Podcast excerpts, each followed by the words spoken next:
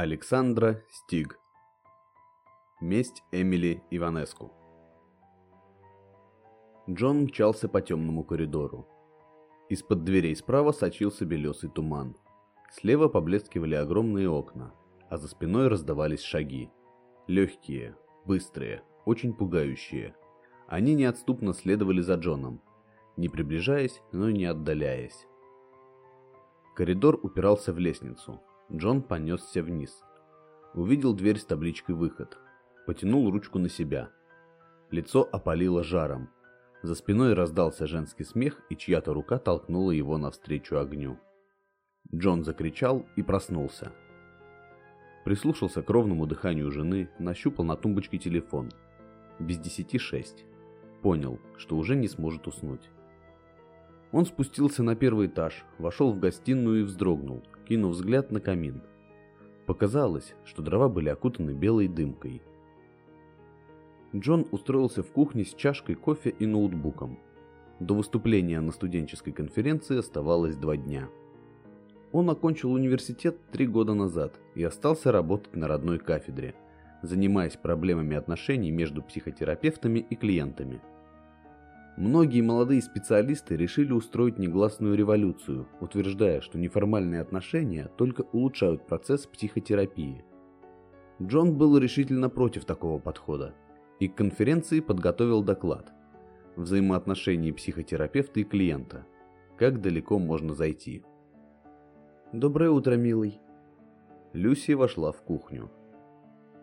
«Доброе», Просматриваю доклад. Хочется, чтобы все было идеально. Налить тебе кофе? Отозвался Джон. Он старательно отогнал тревогу, терзавшую его после сна.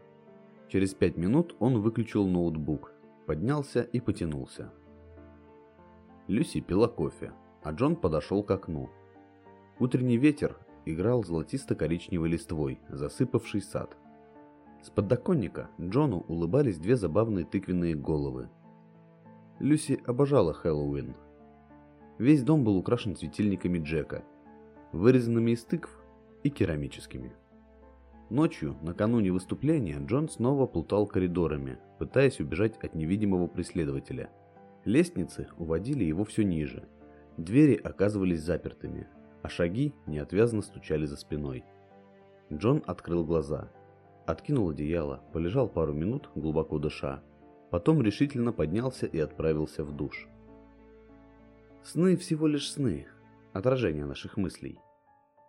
Это Карл Густав Юнг мог рассуждать о пророческих снах. Он, Джон Такер, не верил в их существование.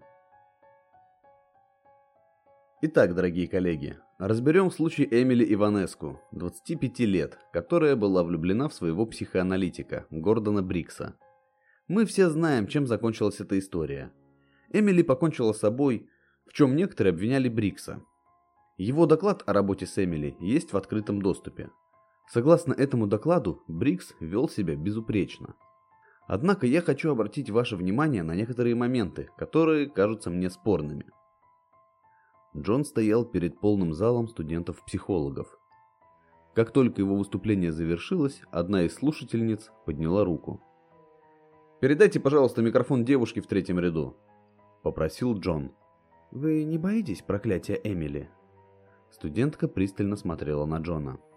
На него нахлынул липкий страх из снов. Светильники на стенах словно затянуло туманом. Джон стряхнул себя морок и постарался улыбнуться как можно беспечней.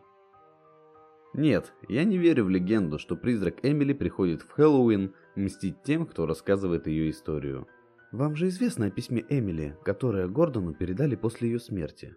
Копия письма есть в отчете Брикса, спокойно ответил Джон. Он вспомнил неровные строчки. И прошу тебя, не описывай меня как интересный случай. Не упоминай обо мне в своих записях. Я любила тебя, как умела, и умерла тогда, когда сочла нужным. Не обвиняю тебя ни в чем. Гордон не выполнил ее просьбу, а вы знаете, как жестоко может быть обманутая женщина? Я считаю, что Брикс правильно сделал, рассказав психологическому сообществу о случае Эмили. Он поступил так во имя науки. Я очень внимательно изучил этот случай ради того, чтобы мы все смогли избежать ошибок в своей работе. Джон постарался, чтобы его голос прозвучал холодно и даже надменно, в то время как по спине стекал холодный пот. «Вам известно, что случилось с профессором Грином?» «Да. Три года назад он напился на хэллоуинской вечеринке и свернул себе шею, упав с лестницы. Это было через два дня после того, как профессор Грин обсуждал со студентами на своем семинаре отношения Эмили и Брикса. Не сдавалась девушка. Между этими событиями нет никакой связи, парировал Джон. А миссис Стэнли? Внезапно выкрикнул кто-то из зала. Чёртовы студенты. Далась им эта легенда. Да, она погибла пять лет назад. Накануне гибели миссис Стэнли... Девушка оказалась очень упрямой. Накануне гибели миссис Стэнли читала студентам лекцию о случаях самоубийства среди пациентов, проходящих курс психотерапии. Естественно, она упомянула об Эмили Иванеску. Я был на этой лекции. А потом миссис Стэнли нашли в ее библиотеке. Она лежала в проходе между шкафами. Мистер Стэнли рассказал, что жена отказалась ехать на шоу «Хэллоуин, который я люблю», сославшись на недомогание. Муж вернулся ночью и обнаружил, что его жена мертва. Я думаю, мисс, что вам следовало бы учиться на следователя, а не на психолога. Джон начинал раздражаться.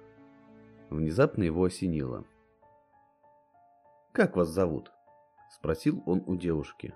«Глория». «Знаете что, Глория, я приглашаю вас в гости. Мы с женой хотели провести этот вечер вдвоем, но ради науки я пренебрегу нашими желаниями. Посмотрим, заглянет ли ко мне дух несчастной Эмили. Можете взять с собой друга или подругу. Я дам вам визитку с моим адресом. Жду вас к семи вечера. Спасибо. Девушка покраснела и, наконец, уселась на место. Джон и Люси неспешно шли по улице. Синее небо отражалось в больших окнах домов. В воздухе пахло дымом и карамелью. По тротуарам носились дети в хэллоуинских костюмах, смеялись и выпрашивали сладости. Джон улыбался, довольный выступлением. Липкий страх растворился в солнечном свете и гомоне толпы. Люси с радостью раздавала конфеты, которых в ее сумочке и карманах лежало предостаточно, и разглядывала витрины магазинов. «Посмотри, какая огромная тыква!» Люси потянула мужа к овощному магазину. Джон повернулся и похолодел. За стеклом лежала голова Эмили Иванеску. Мертвые глаза смотрели прямо на него. «Я приду». Свет померк. Наползающий туман поглотил все звуки, кроме одного. В вязкой тишине было слышно, как постукивали каблучки по мостовой. Люси удивленно тормошила мужа. «Милый, да что с тобой?» Джон моргнул. В витрине и правда красовалась огромная оранжевая тыква, а вокруг нее в художественном беспорядке расположились другие овощи и фрукты. Фиолетовые баклажаны и сливы, румяные яблоки, красные помидоры, зеленые пупырчатые огурцы, скромная картошка, отмытая от земли. Горка ярких солнечных тыкв соседствовала с такими же яркими апельсинами и желтыми кукурузными початками. К половине седьмого Люси накрыла стол в гостиной.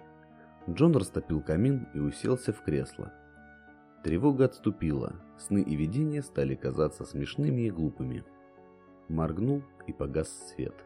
По комнате заметались тени. Огонь захлебнулся тьмой. Хлопнула наверху дверь спальни, и от звука шагов на лестнице руки и ноги у Джона сделались холодными и чужими. Висевшие на стене часы пробили полночь. «Джон!» — звал издалека женский голос. «Джон!» Мужчина едва не свалился с кресла. «Джон, открой дверь, гости пришли!» — кричала из кухни Люси. Заливался дверной звонок.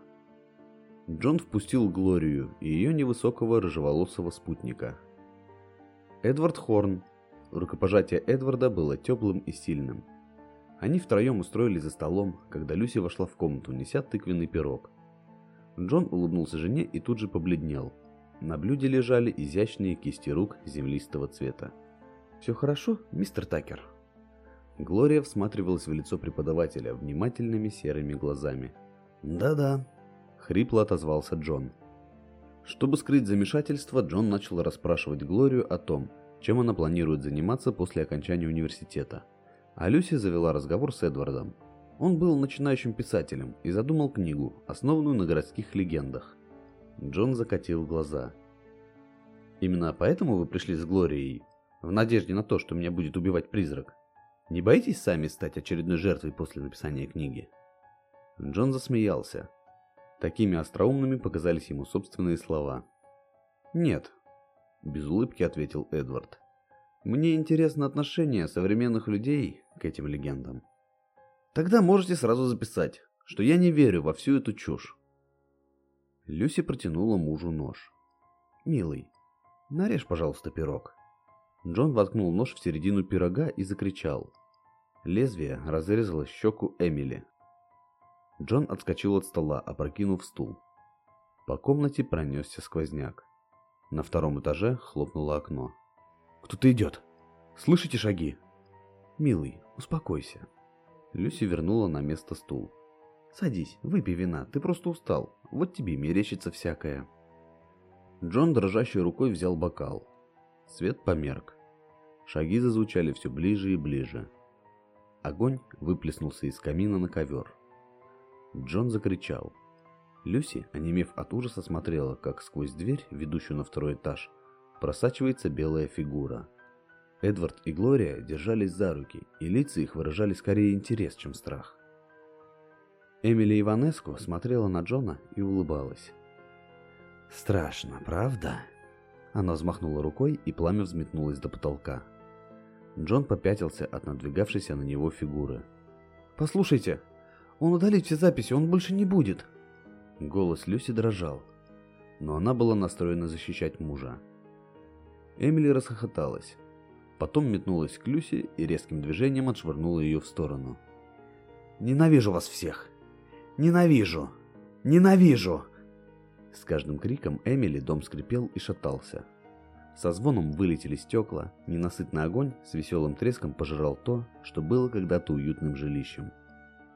Эдвард, которого чудом не придавил упавшей балкой, полз среди дыма и обломков. Глория пробиралась за ним. Джон ощутил удар в спину и упал лицом в огонь. Первым очнулся Эдвард. Он лежал, закрыв руками голову. Надо вызвать службу спасения. Хотя соседи наверняка уже вызвали. Такой пожар. Парень поднял голову и увидел дом Такеров невредимым и с приветливо освещенными окнами. «Эд!» — позвала Глория. «Что это было? Где Люси?» «Люси, ты цела?» Эдвард смутно помнил, как они с Глорией из последних сил тащили Люси из-под горящих обломков, а она рвалась обратно и звала мужа. Люси сидела, прислонившись спиной к стене дома и стонала. «Эй, все хорошо!» Эдвард тронул ее за плечо. «Пожара не было!» Люси уставилась на парня безумными глазами и закричала – Джон!» Его нашли в гостиной. Он сидел, уронив голову на стол. Эдвард и Глория переглянулись.